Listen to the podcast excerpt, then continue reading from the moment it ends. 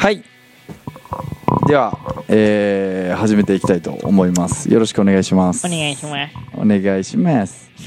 はいさて、今回はですね、前回に引き続きフランスの話ですよ。フランス。インフランス。あのーもうフランスに来てる気分でちょっと話したいと思うんですけど、はい。えーなんかね、はい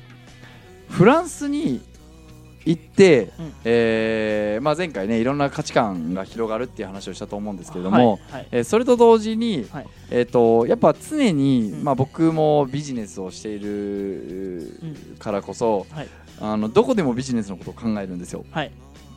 で今回は、はいフランス旅行に行きながら、はいえー100万円をはい稼ぐ方法、はい要は旅行に行ったら、まあ、旅行代かかるわけですよね、飛行機代だったりとか、はいえーホテル代だったりとか、食費、えーあとはタクシーとか乗れば移動とか、はい。まあ、そういうもの全部お金かかると思うんですけど、はい。逆にお金がかかるんじゃなくて、まあ、無料どころか、えーそこで100万円を稼いじゃえばいいんじゃないかなと思ってて、はい。はい。はい。その稼ぐ方法を、まあ、今回ね話しようと思ってて。あのーまあ、こうやって言うとね多分まあ聞いてる方もまあどうやって稼ぐんだろうって思うと思うんですけど、はいこれ誰でもできるんですよ誰でも結でき構ます。誰でもできる誰でもできるわけじゃないけどある程度資金力が必要です正直まあ、確かに。そうあのーでも資金力ない人でも、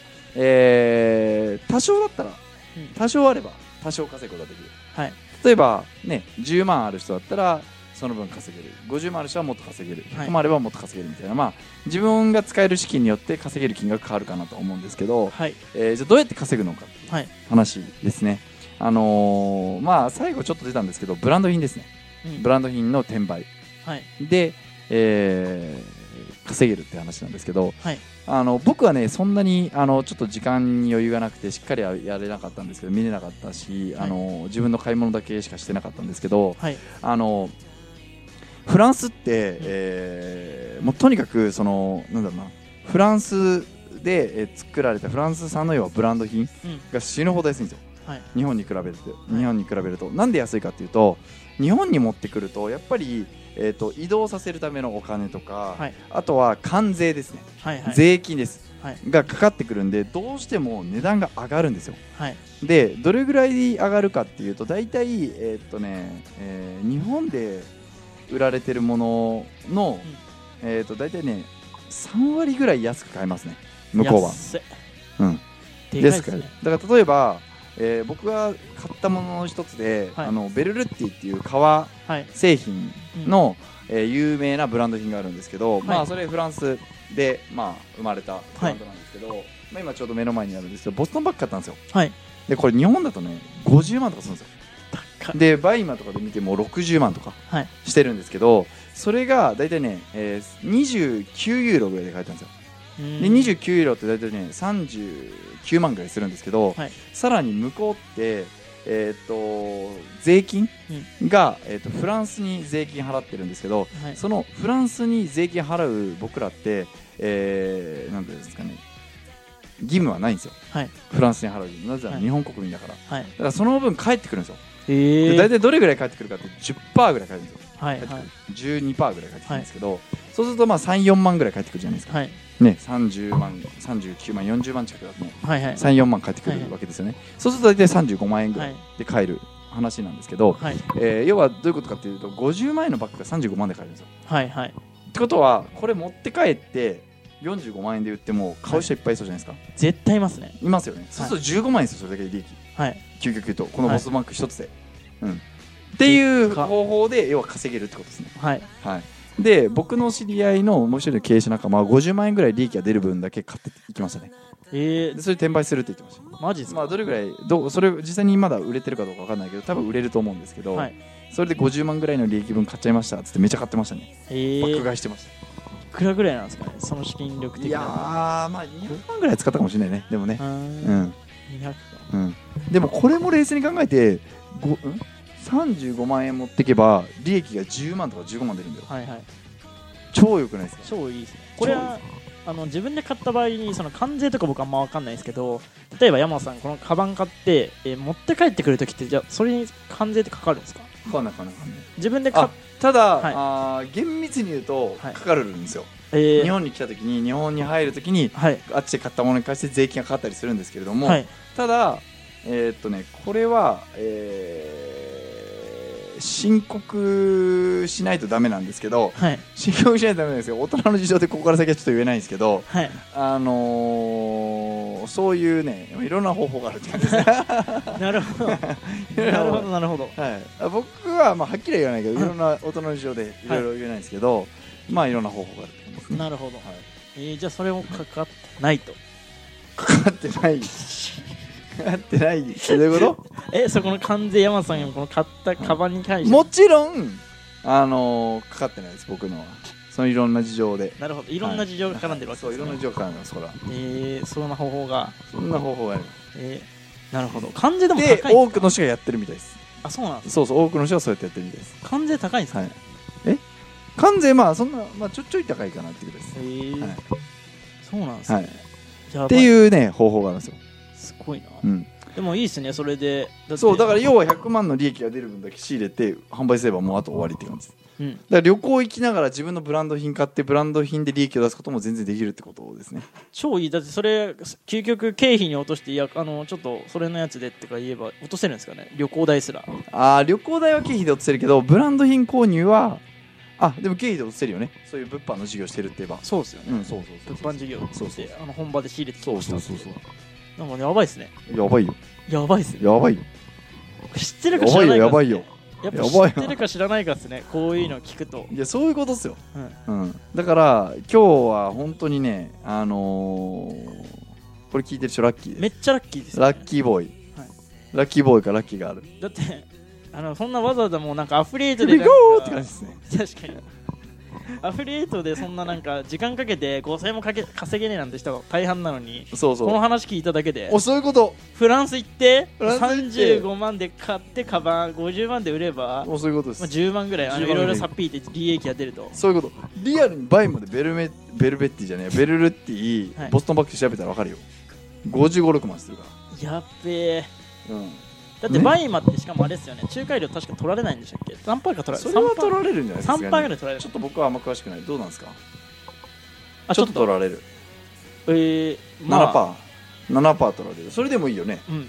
まあでも売れりゃいいんだよ売れりゃプラスになって、ね売れりゃいい売れりゃ売れ売れりゃそういうことそうそうそういうことそういうことそれ売れりゃいいっすで結局だからそういう話を聞くと借金してあの融資したって別にプラスになる自信があるんだったらもうやっちゃった方がいいってことですよね要はそういうこと資金力資金そういうこ力と結局みんななんかお金借りるの怖いとか言っちゃうけそうど中古品でこれ見て中古品ではい35万とかええー、中古でほら楽天とかですけどこれは本当だ中古っすよ僕の新品でいけるじゃないですか全然、確かにまあ、このバッグもまあまああでも相当汚いですよやっぱもうだね う汚ねとか言っちゃった